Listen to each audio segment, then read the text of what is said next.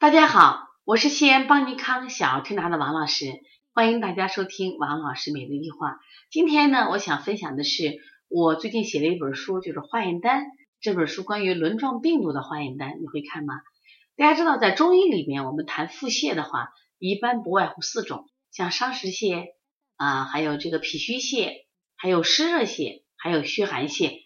那我们在西医里面，我一般就认为腹泻的。有病原有哪些呢？像我们最常见的就是轮状病毒腹泻，然后那个诺如病毒腹泻，还有急性肠胃炎，还有这个痢疾引起的腹泻等等。那我们实际上在临床中发现，一岁半内的孩子呢，他实际上这种轮状病毒腹泻还比较明显。可是你怎么知道呢？哪里可以查出来呢？实际上就是当孩子有这种腹泻情况呀，我们建议家长去做一个便常规检查。然后这个查的这个项目就有这个轮状病毒。那我们首先看一下这个孩子丁丁，他这样一个便常规的化验单。丁丁十八个月男孩，腹泻五天了，一天拉七次，啊夜里入睡时候不拉，但是还好，就精神不错，胃口佳，睡眠正常。虽然腹泻了五天呢，但是没有减轻体重。家长呢当然也着急呀，就送到医院去检查。检查完以后呢，就认为是轮状病毒感染引起的腹泻。那这个化验单呢，总共有这个八项检查。第一个是粪便的颜色，第二个是粪便的性状，第三个是粪便红细胞，第四个是粪便的脓细胞，第五个是粪脂肪球，第六个是霉菌，第七个是隐血，第八个是轮状病毒。那么这个孩子检查的结果是什么呢？丁丁送检的这个粪便检查报告显示是轮状病毒感染，大便有隐血，无细菌感染，未见红细胞，没见脂肪球，也没见虫卵。那么对于轮状病毒这个感染呢，嗯，我们想说两句，它是一般讲的，我们就是秋季腹泻嘛，大多在秋冬季节，年龄在一岁半内的小孩他患的比较多，但这个病有自愈性，一般七到十天自己会好。但是我们要做的是什么？就是防止它脱水，其实腹泻也要把一个关，就电解质关，因为它腹泻会就怕造成脱水啊，这点很重要。所以我们一般要服用一些电解质的口服液，同时推拿保健，提高体质，来增强这个免疫力。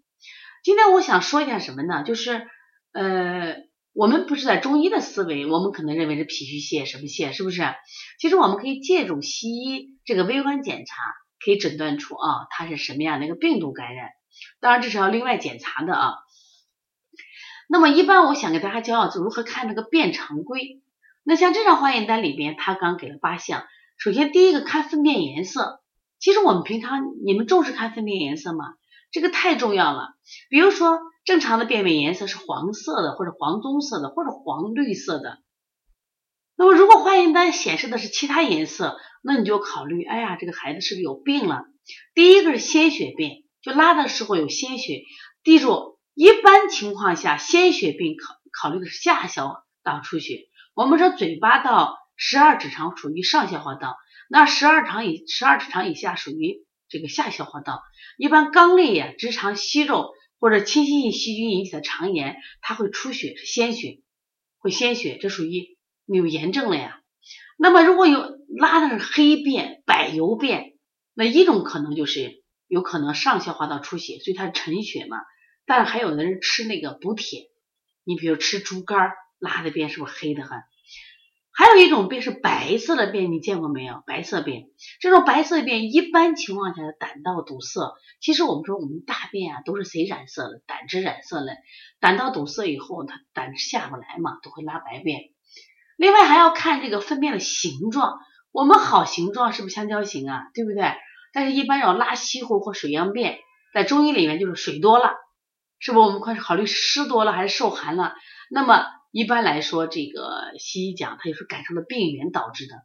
另外还有粘液便，粘液便啊，就小肠黏膜脱了，一般是有肠炎或痢疾的。如果有脓便或脓血便，那这个时候呢，考虑什么呀？就是有是有痢疾或者是肠道病变。还有呢，看不看看有没有红细胞？其实红细胞呢，就是。出血的意思，它的加号越多，出血越多。那出血表示什么呀？侵袭性的这个肠炎和痢疾。另外呢，看有没有白细胞。大家知道白细胞越多，是不是也是说明炎症越多？说一个两个都没问题。如果这白细胞，比如说你要多上什么这个十加十个加十五个，那就危险的很了，知道吧？像一般的痢疾啊，我们怎么去看？它就有大量的白细胞和这个脓细胞。另外，其实还要看脂肪球和淀粉颗粒。其实这个真的很有意思。就现在的妈妈呀，那吃的太好了，结果这个小孩腹泻，到医院去化验，既没有红细胞，也没有白细胞，有什么淀粉啊？就脂肪。说明啥？